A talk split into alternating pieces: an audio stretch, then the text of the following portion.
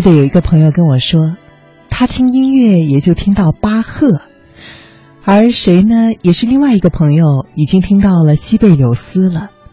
我就很吃惊，我说：“这还有个等级吗？怎么样叫做听到西贝柳斯了？好像经过千山万水才能够听到这个西贝柳斯吗？”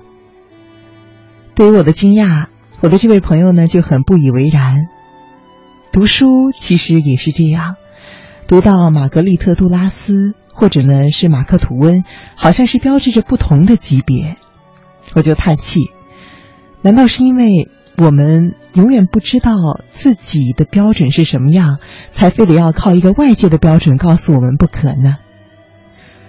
我也喜欢看书，但是我不太喜欢看文学史，因为呢，我很少相信那个史和那个分类。我看书就像是看一只漂亮的昆虫，看进去了，我就是那只昆虫，随它过上一段它的生活。看书。我好像就像是里面的一个个人，作为那个人，在经历一遍不同的人生。所以，我看一本书，差不多就是多获得了一份生活，多经历了一个生命过程，而这一切和等级无关。今天打开夜色的这个故事，采自顾城的《哲思录》。老朋友、新朋友，你好，这里是青青草有约。生活，读书，心知。我是楚笑，愿你身处清澈的夜，常有从容的笑。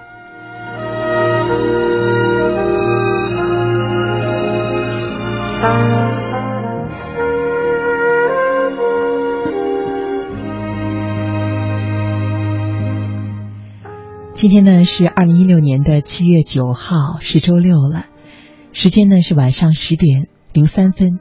四十九秒，我和每天晚上十点钟一样，在北京中央人民广播电台五层的直播间，跨越千里和你相伴。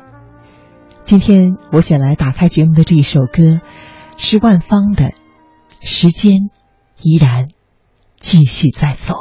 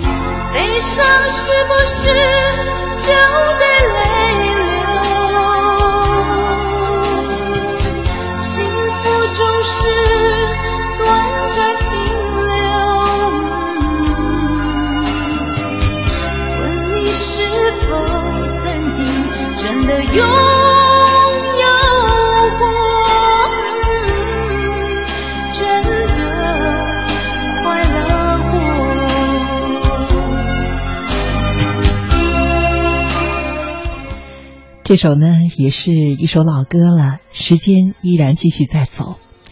时间在走，有多少人和你曾经是朋友，而现在又渐行渐远了呢？这周青青草有约和你聊的主题呢，都是四个字：恰到好处。今天呢，我想和你聊一聊恰到好处的友谊。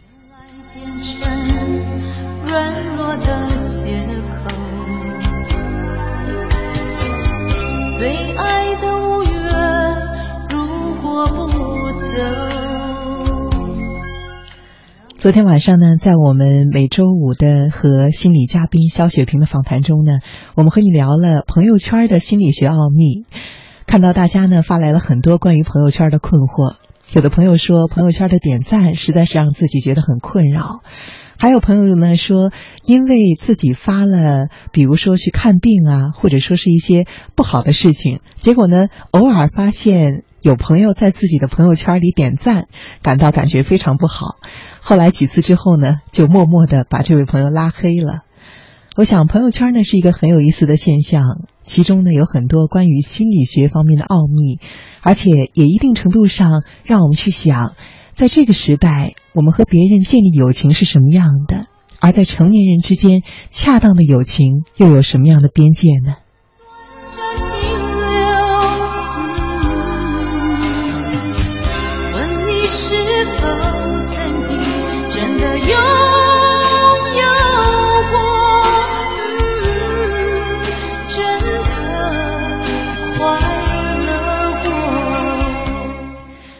在我们节目直播的过程中呢，如果你有任何的想法，任何想对我说的话，或者呢是想起了任何的小故事，以及有什么想要听到我播放的歌，你都可以发送微信给“青青草有约”的微信公众平台。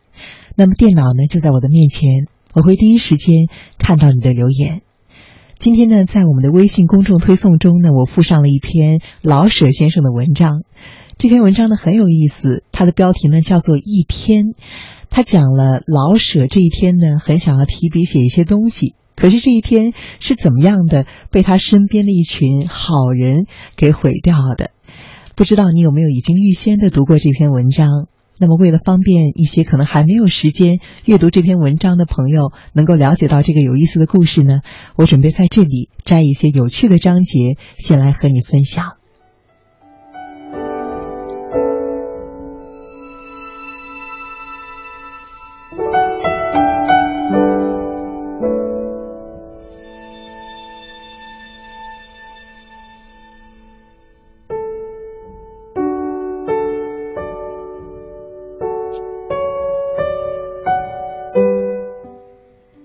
闹钟应当，而且果然在六点半响了。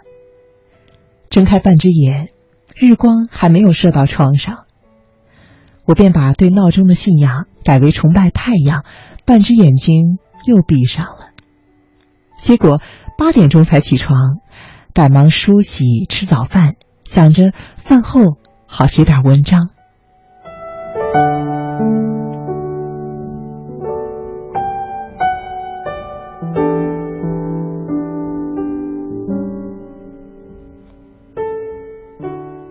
早饭吃过，吸着第一支香烟，整理笔墨。突然来了一封快信，老友王军路过济南，约在车站相见。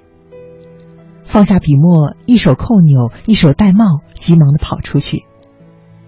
门口没有一辆车，不要紧，紧跑几步，巷口总有车的。心里想着，和好友握手是何等的快乐。最好是强迫他下车，在这住上哪怕是一天呢，痛快的谈一谈。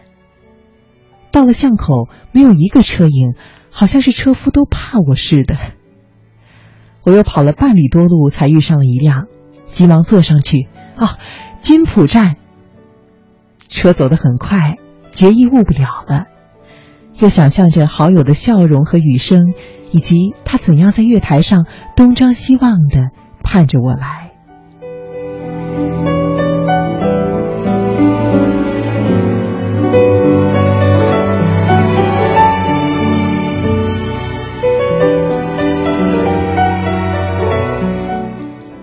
会完朋友，想着回到家下午还可写写文字，于是呢就赶快的归去写文章。到了家，小猫却上了房。初次上房，怎么也下不来了。仆人老田六十多了，上台阶都发晕，自然是晚谢不敏，不敢上墙。就看我的本事了。当仁不让，我便上了墙。可感情啊，这事情呢都并不简单。你看，上到半腰，这腿都不晓得怎么会打起转来，不是颤，而是公然的哆嗦。老田的微笑好像是恶意的，可是我还不能不仗着他扶我一把。通常我一叫“求”，那小猫就会过来用小鼻子嗅我，一边嗅一边咕噜。可是这会儿这上了房的球和地上的大不相同了，我越叫球，球越往后退。我知道，我要是一直的往前赶，这球退到房脊那面去。我就会变成球了。我的好话说多了，语气还学着妇女的。来来啊，小球！哎呀，快来，好宝贝儿，快吃干来！可是无效，我急了，开始恫吓，没用。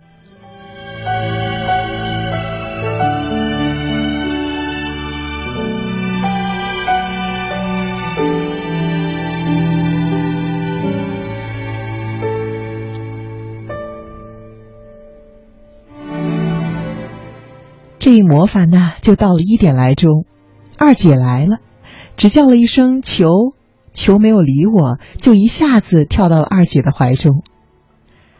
在兄弟姐妹之间，二姐是我最好的朋友。她的第一个好处就是不妨碍我的工作。每逢看见我写字啊，她连一声都不出。我只要一客气，陪她说几句呢，她立刻就会知趣的走出去。二姐，呃，和球玩会儿，我去写点字。我极亲热的说：“呃，你先给我写几个字吧，呃，你不忙吧？”二姐呢，也是极亲热的回答。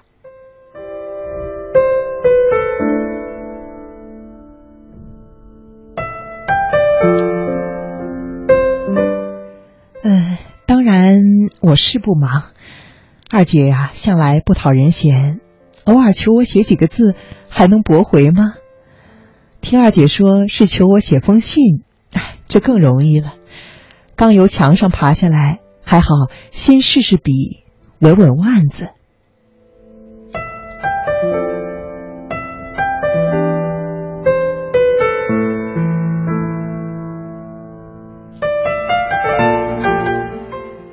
二姐的信。是给她婆母的外甥女的干姥姥的姑舅兄弟的侄女婿的。二姐和我先决定了半点多钟怎么称呼他，在讨论的过程中，二姐把她婆母的婆母的外甥女的干姥姥的姑舅兄弟的性格和相互的关系略微的说明了一下。刚说到干姥姥是怎么在光绪二十八年掉了一个牙，仆人老田来说。咱们还是先吃饭吧。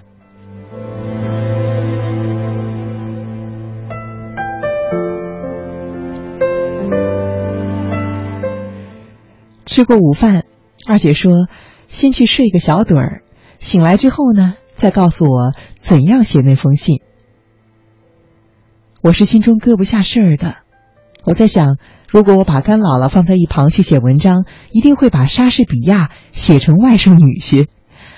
好在二姐只是去打一个小盹儿，这个小盹儿可打到了三点半才醒。她很亲热的道歉，啊，昨晚多打了四圈小牌。算了，不管怎么着吧，先写信。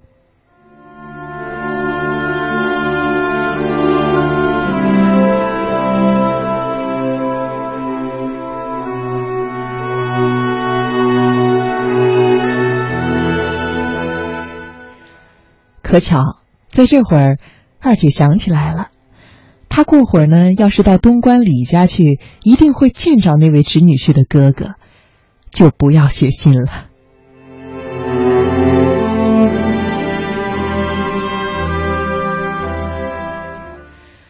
二姐走了，我只好开始重新的整理笔墨，并且告诉老田，泡一壶好茶，以免呢赶紧的回归到我的正路上来，以便回归到正路上来，好把二姐讲的干姥姥他们从我的心中赶紧的给刺激走。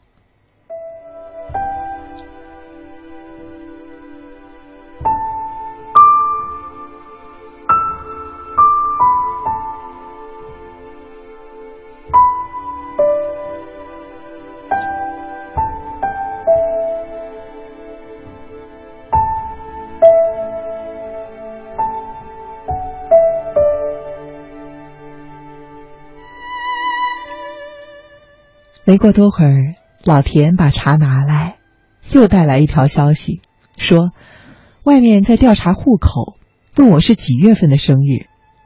啊，正月初一。我告诉老田。可是，凡是老田认为不可信的事情，他一定要和别人讨论一番。他告诉巡警，他对我的生日颇有点怀疑，因为他记得是三月份。不论如何，也不能是正月初一。巡警一听起了疑，顿时觉得有破获共产党机关的可能，非要当面的盘问我不可。我自然没有被他们盘问短。我说，正月和三月不过是阴阳历的差别，还告诉他们我是属狗的。巡警一听，当然呢就把盘查的事情忘了。可是这一会儿又耽误了我。一刻多钟，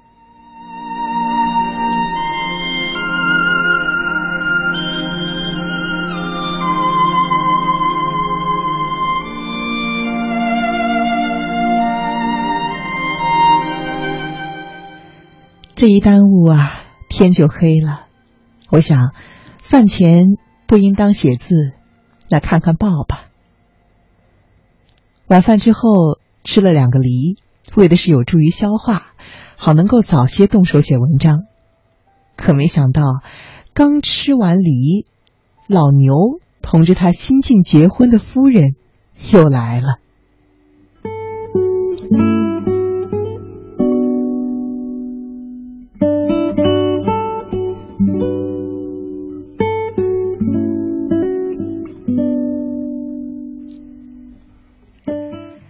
老牛的好处啊！是天生来的没心没肺，他能不管你多么忙，也不管你的脸有多长，他要是谈起来，就会把时间观念完全的忘掉。不过，今天是和心腹同来，我想他绝技不会做那么长的功夫。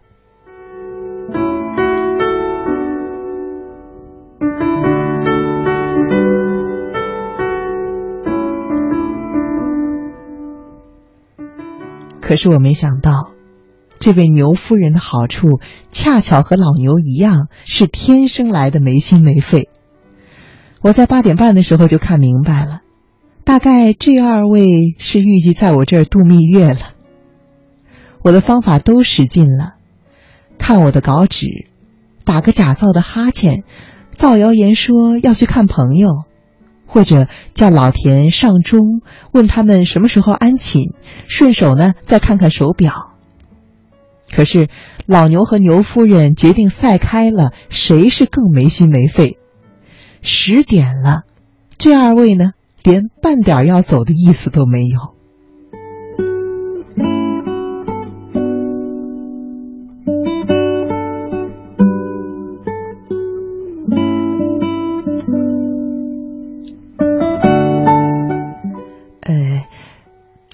街上走一走，好不好啊？我有点头疼。我这么提议，心里是计划着陪他们走几步，顺便把他们送走。回来呢，还可以写个两千多字，夜静人稀，更写得快。我是向来不悲观的。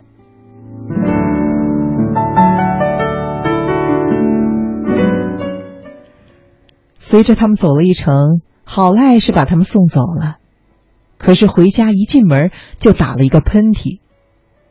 老田一定说我是着凉，马上去倒开水，叫我上床，快吃阿司匹林。老田的命令是不能违抗的，我要是一定不去睡，他登时就会去请医生。也好吧，躺在床上想好了主意，明天天一亮我就起来写。哎，老田呐，呃，把闹钟上到五点。老田又笑了。我想，还是不要和这老人闹气了，不然的话，真是有点想打他两个嘴巴呀。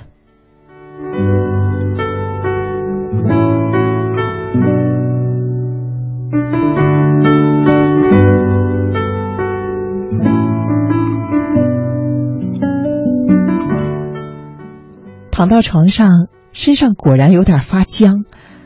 哎呀，算了吧，什么也不要想了，快睡。两眼闭死，可是不困。数一二三四啊，越数越有精神。大概有十一点钟了，老田已经停止了咳嗽。他睡了，我该起来了。反正是睡不着，何苦瞎耗光阴呢？被窝怪暖和的，忍一会儿再说，只忍五分钟吧。起来就写。肚子里有点发热，可能是阿司匹林的功效，倒还舒服。这晕晕乎乎中，似乎老牛和牛太太又回来了，还有二姐，还有小球。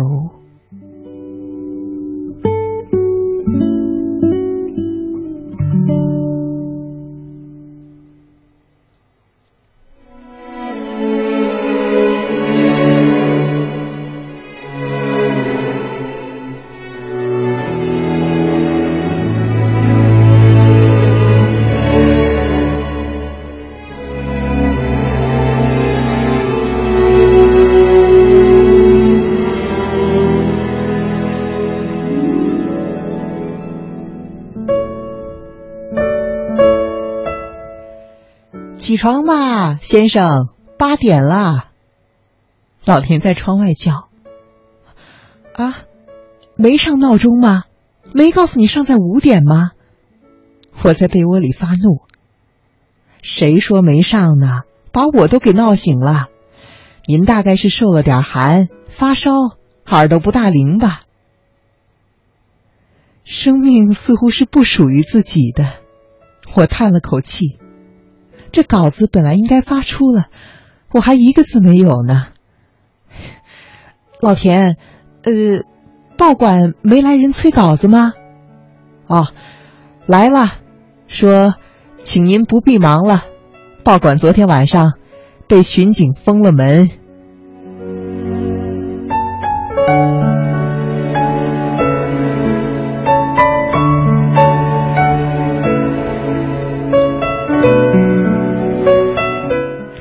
这就是老舍先生写的一天。这一天呢，他原本计划从一大早就开始写东西，结果呢泡汤了，而且是拜他身边的几个好人所赐。今天晚上青青草有约，我想和你就着这个故事聊开来。我们想聊一聊恰到好处的友情。你觉得为什么身边有很多好人，反倒不招人喜欢呢？不知道。你有的时候会有这样的困惑吗？你会是这样的一个好人吗？你会觉得委屈吗？或者说，你会是那些感到无奈的一方？你觉得问题出在哪儿？你觉得对于我们成年人来说，什么样的是恰到好处的友谊呢？我期待着在我的直播间这里收到你的消息。那在今天节目的下半时段呢，我同样是安排了关于新知的文章。我想和你一起来聊的是恰到好处的友谊，这其中有哪些崭新的？我想和你分享的知识呢？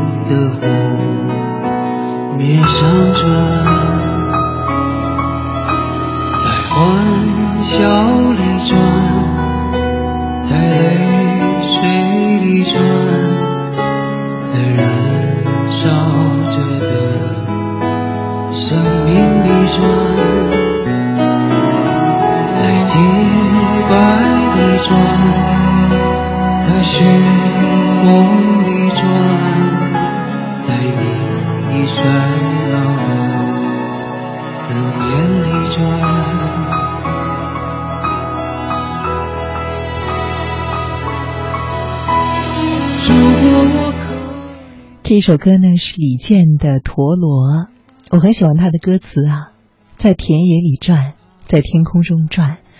现在我们这个快节奏的社会中，不知道你是不是经常会有像陀螺这样不停旋转的状态呢？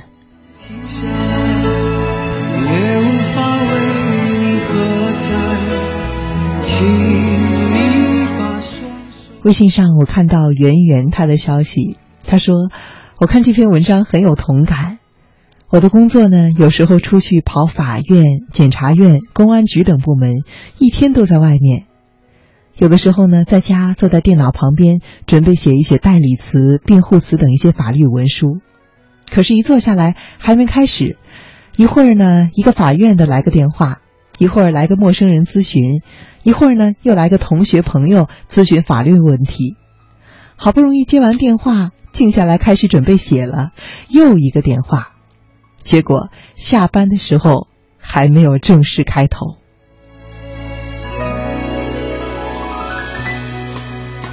在酒杯里转，在噩梦里转，在深不见底的黑暗里转，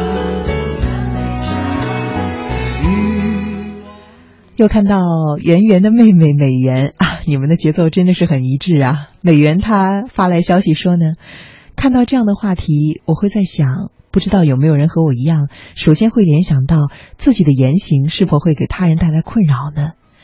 我觉得自己一直都很有顾忌，有的时候可能很简单的一句话和问候，我都会想，自己贸然的给朋友发信息，是否会打搅到正在忙碌的他呢？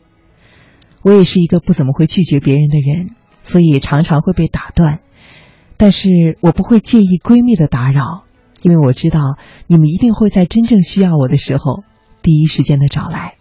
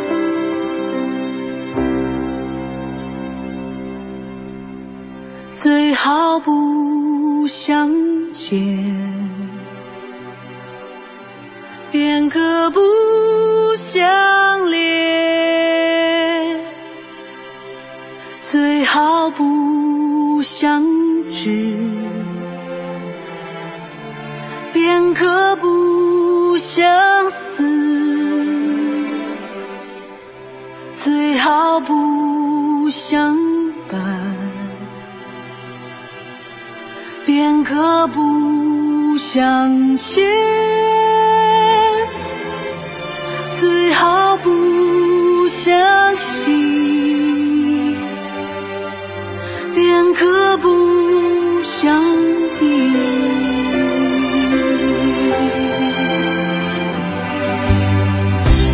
最好不相。老朋友、新朋友，你好，这里是青青草有约。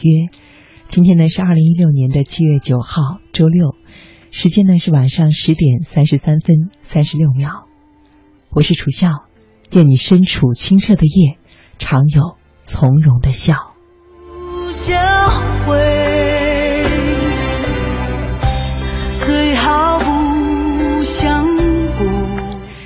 这首歌呢是李默的《最好不相见》。其实呢，下半时段选了这首歌来打开节目呢，有一种我觉得很好笑、很幽默的味道啊。因为上半时段呢，我和你分享的这篇文章呢是老舍先生的一天，他其中说了他这一天呢是如何的想要动笔写一些东西，而这一天又是怎样被他身边的几个好朋友给变成泡了汤的。我想啊，老舍先生恐怕在想，那这一天呢，他写文章的这一天，恐怕是希望和这些人都能够最好不相见吧。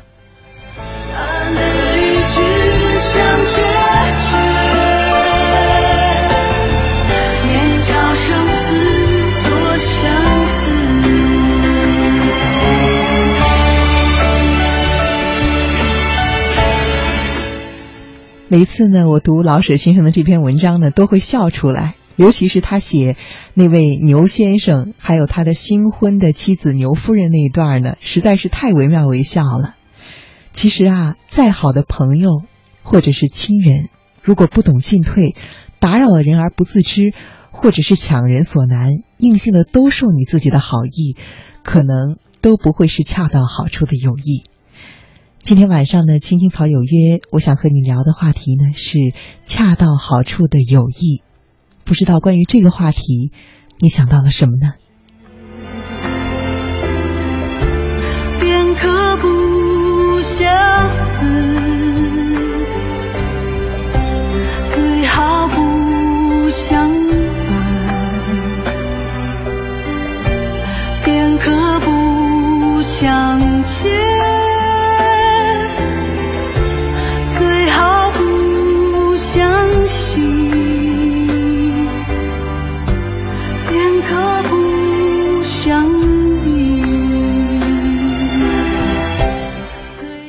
如果你有任何想到的，任何想对我说的，以及想分享给电波前其他和你一起在我们青青草有约中的朋友的，你都可以直接编辑微信发送给青青草有约的微信公众平台。我在我面前的电脑上，第一时间期待着你发来的消息。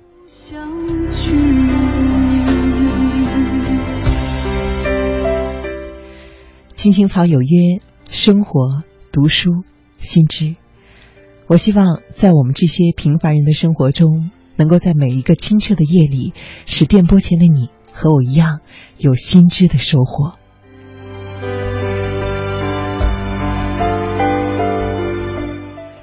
今天呢，节目的下半时段，我想给你带来两篇关于心知的文章。这第一篇文章呢，叫做《好人的分寸》。而第二篇文章呢，也是关于友情的边界的，它是关于为什么我们有的时候会恐惧和对方离得太近。那首先，我想和你分享的这一篇就是好人的分寸。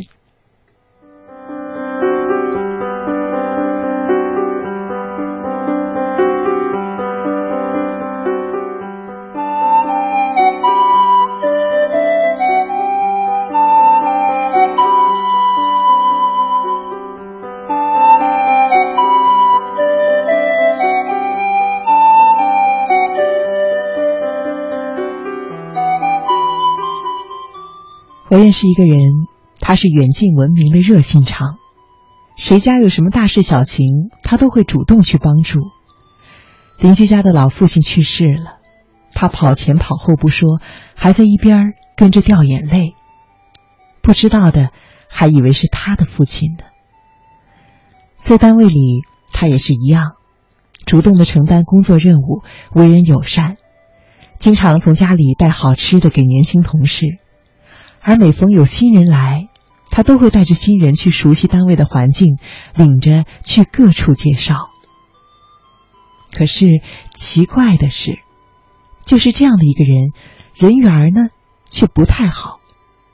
他所在的小区，很多人对他的热心肠都是反应冷淡，并不情愿接受。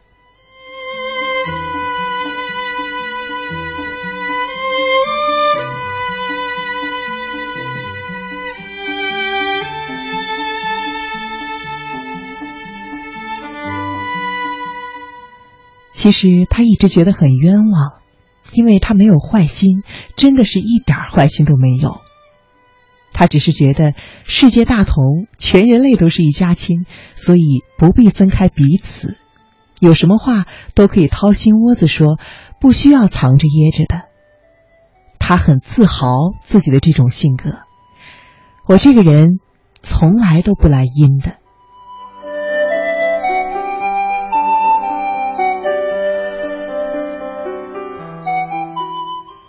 邻居小两口结婚几年没孩子，他追着在后面送医生的名片。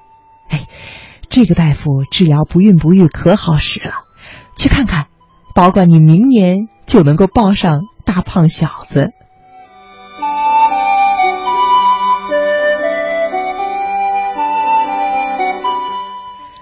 对门老太太经常和他抱怨自己媳妇儿的一些琐事。某一天，他亲自上门警告人家的儿媳妇儿要对婆婆好，哎，对老人不好，小心天打雷劈呀。没想到老太太当场就和她翻脸了：“有你什么事儿啊？”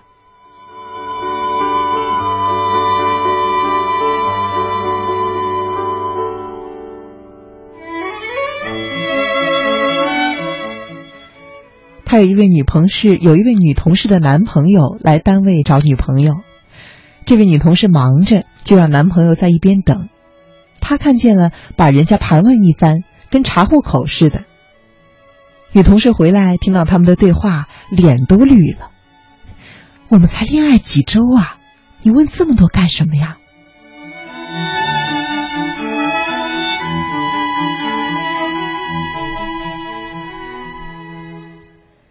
单位会餐有女孩子减肥吃的少，她偏要给人家夹菜，多吃点你看你一点都不胖啊。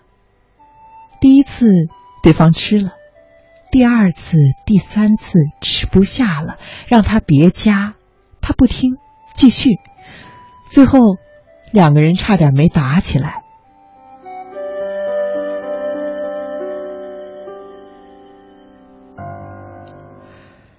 到后来，单位谁家有什么事儿都得是偷偷摸摸的进行，背地里用邮件或者是 QQ 通知，最怕让他知道，因为让他一掺和，指不定出什么幺蛾子呢。后来发现大家都对自己躲着走，他很伤心。你们为什么这么对待我呀？我还不是为你们好啊！他不知道是他的热情让大家不胜其扰。只能够宁可连他可能带来的便利都不要了，只想图个清静。他的女儿很无奈。妈妈，热心不是你的错，你的错就是太热心了。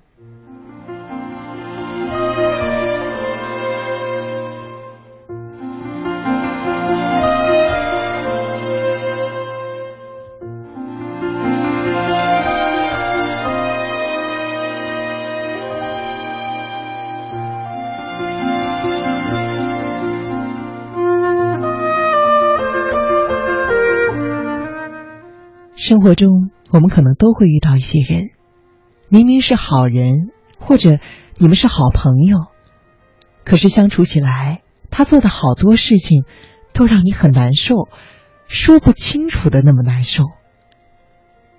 比如坐电梯，有一个人上来了，是你的好朋友，发现了你，哎，你也在呀？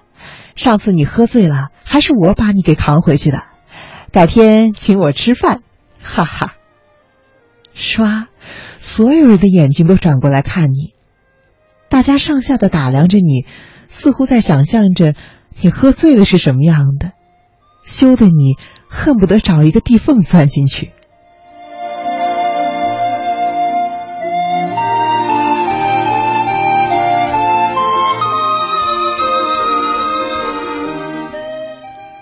吃饭。他非得要把自己喝过一口的汤给你，喝一口特别好喝。你推辞啊，呃，不，不用了，呃，我再要一碗吧。他呢还挺慷慨，哎，何必呢？这碗给你喝了，硬往你嘴边送，你心里叫苦。哎呀，大哥，我不想喝别人喝过的东西，我有洁癖呀。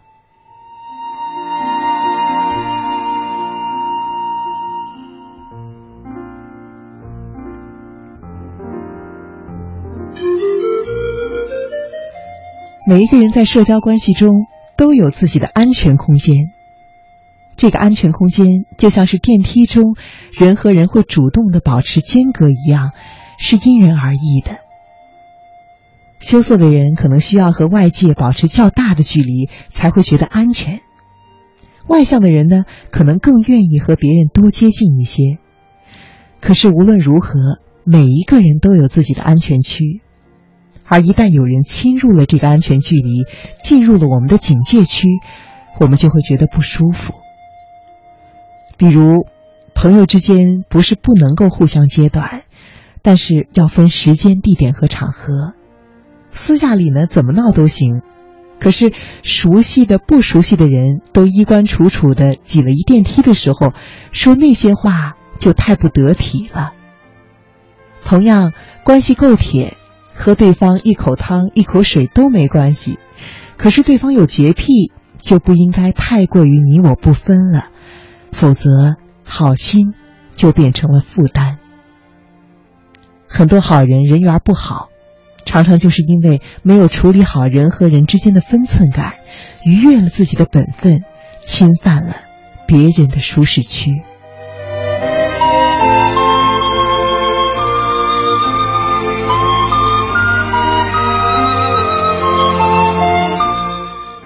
分寸感是一种非常微妙的东西。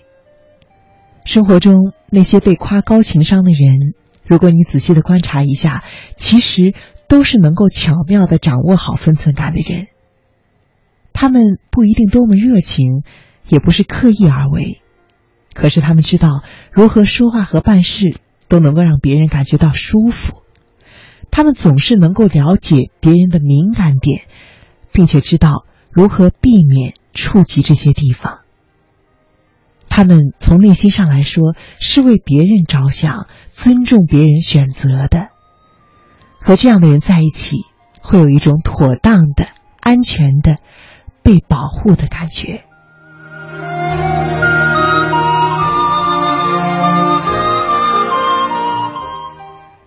这可能就是我们所谓的高情商吧。可是我更愿意把它通俗的理解为恰到好处的友情。掌握了分寸，才能够让你的好心和善意得到好结果。你应该也不会是一个愿意被别人躲着走的好人吧？你是一个好心人吗？或者你的身边会有这样的朋友吗？接下来呢，我想和你分享的另外一篇文章是：我为什么会害怕和人？太过接近。这篇文章的作者呢是曹明然，他对于人际中的距离和压力有很独到的研究。在分享这篇文章之前呢，我想我们先来听一首歌，放松一下。同时呢，我也看到我面前的电脑屏幕上出现了很多条朋友、听众朋友发来的消息。那么呢，我们就在歌曲中先来放松，同时也思考一下今天晚上的主题吧。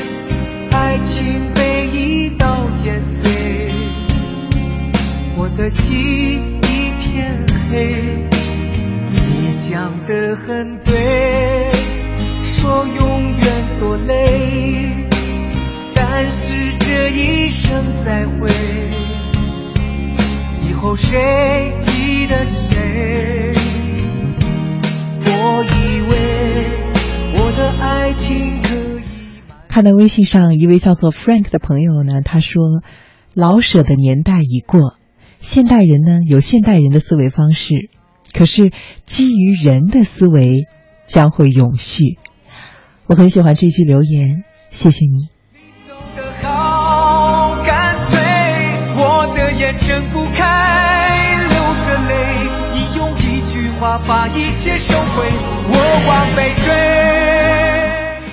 看到微信上我们的一位老朋友孤帆飘欧呢，他说：“为什么有的好人让我们觉得很无奈呀、呃，他好像并没有回答这一个问题，而是表达了他对于好人的看法。他说，可能好人让人不喜欢，是因为好人呢爱说真话实话，而很多人呢喜欢听虚假的谎言。然后呢，加了一个大大的感叹号。其实呢，下一周我想和你聊的《青青草有约》的恰到好处呢，其中包括有一篇我很喜欢的文章。这篇文章中说啊，坦率和刻薄呢其实是两回事情。真话和实话确实是很重要的，但是方式让人的接受何尝不重要呢？如果别人已经把耳朵堵起来了，真话抵达不了他的内心，那么这样的真话是否是合适的呢？你讲的很对，说永远多累，但是这一生再会，以后谁记得谁？我以为。那接下来呢，我就和你分享今天我们节目的最后一篇文章。这篇文章呢，基于心理学的角度，对于人际关系的五个阶段进行了分析。我觉得对于我来说很有启发，也觉得很希望能够把这篇文章分享给电波前的你。这篇文章的题目呢，叫做《我为什么害怕和人太过接近呢》。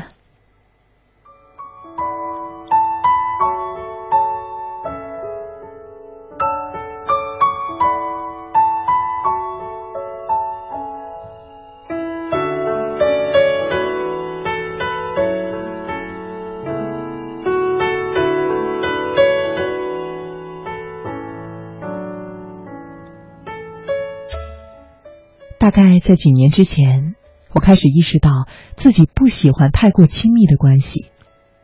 每当我开始对一个人产生依恋之心，我很快就会同时产生很多似乎自己也说不清楚的负面情绪：愤怒、失望、厌恶，或者是烦躁。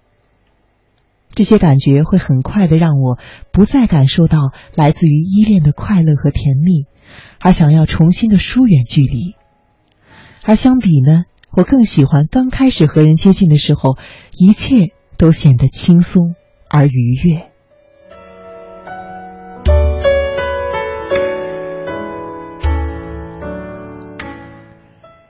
这几年来，我开始问自己，为什么我会有这样的一种情绪的突然断裂呢？为什么我宁愿和所有人都保持着浅藏浅尝辄止的距离？这就是今天我想要和你讨论的问题。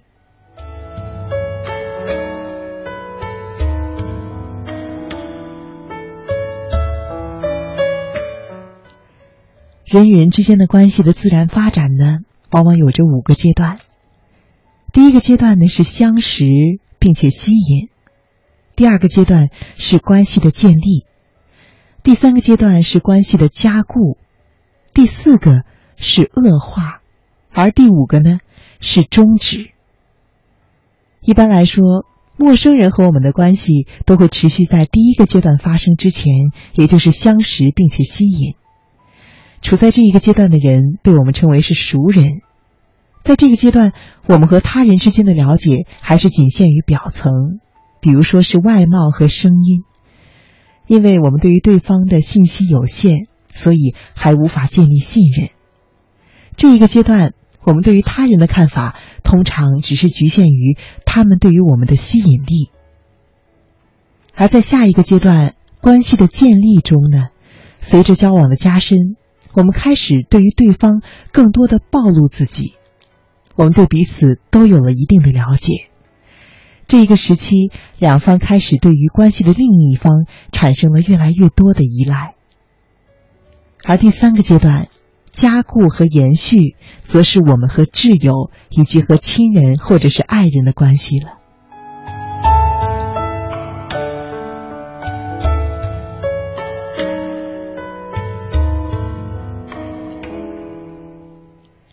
在这个阶段，我们的依赖和信赖都逐渐加强，关系呢也趋向于长期稳定。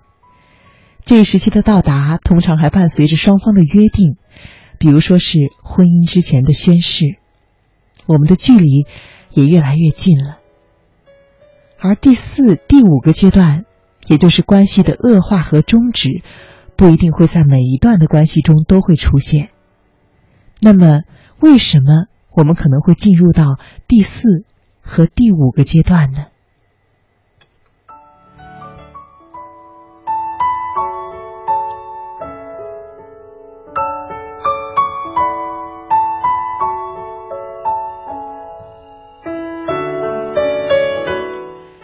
其实，从一段关系发展的角度来看，到达了前三个阶段之后的关系，才有可能走到第四阶段。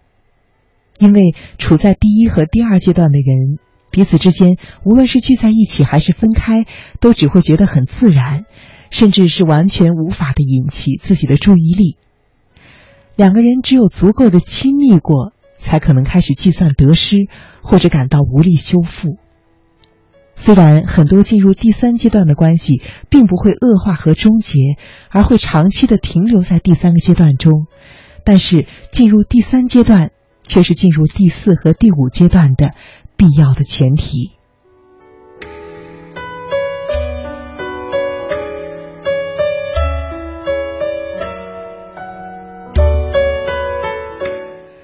那么，为什么我们可能会进入到第四、第五阶段呢？可能有几方面的原因。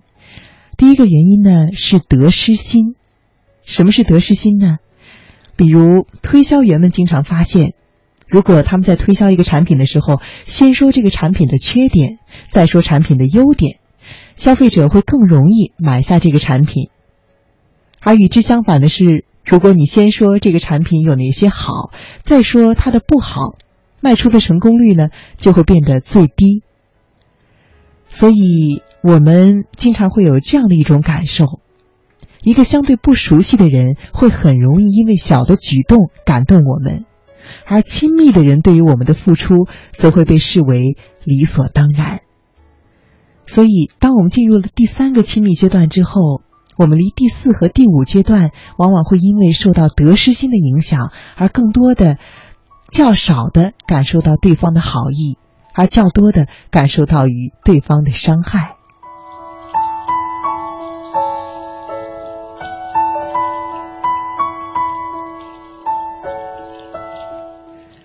还有一个很重要的因素是羞耻感和不安全感。其实，在我们不愿意和人接近，尤其是不愿意发生真正的、深刻的亲密连结的时候，最隐秘的关系就来自于对于自我的羞耻感。我们害怕和对方的关系走得过近之后，我们不能够再维持住原来的那种较好的面具的存在。这个面具不仅仅是用来避免别人看到自己，也是用来避免我们自己看到自己。对于那些不愿意和人太过接近、不愿意自己的真实的生活状态被别人看到的人，往往是对于自己的生活被打扰的恐惧。也是更不愿意自己的生活产生混乱。